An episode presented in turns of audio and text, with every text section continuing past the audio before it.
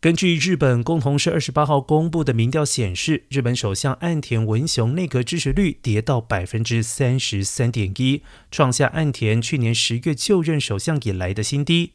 另外，岸田内阁不支持率首次过半，来到了百分之五十一点六。至于有关政府推动提升防卫能力方面，民调显示，百分之六十点八的受访者表示，他们支持日本拥有反击能力，以增强核阻，但有百分之三十五的受访者持反对意见。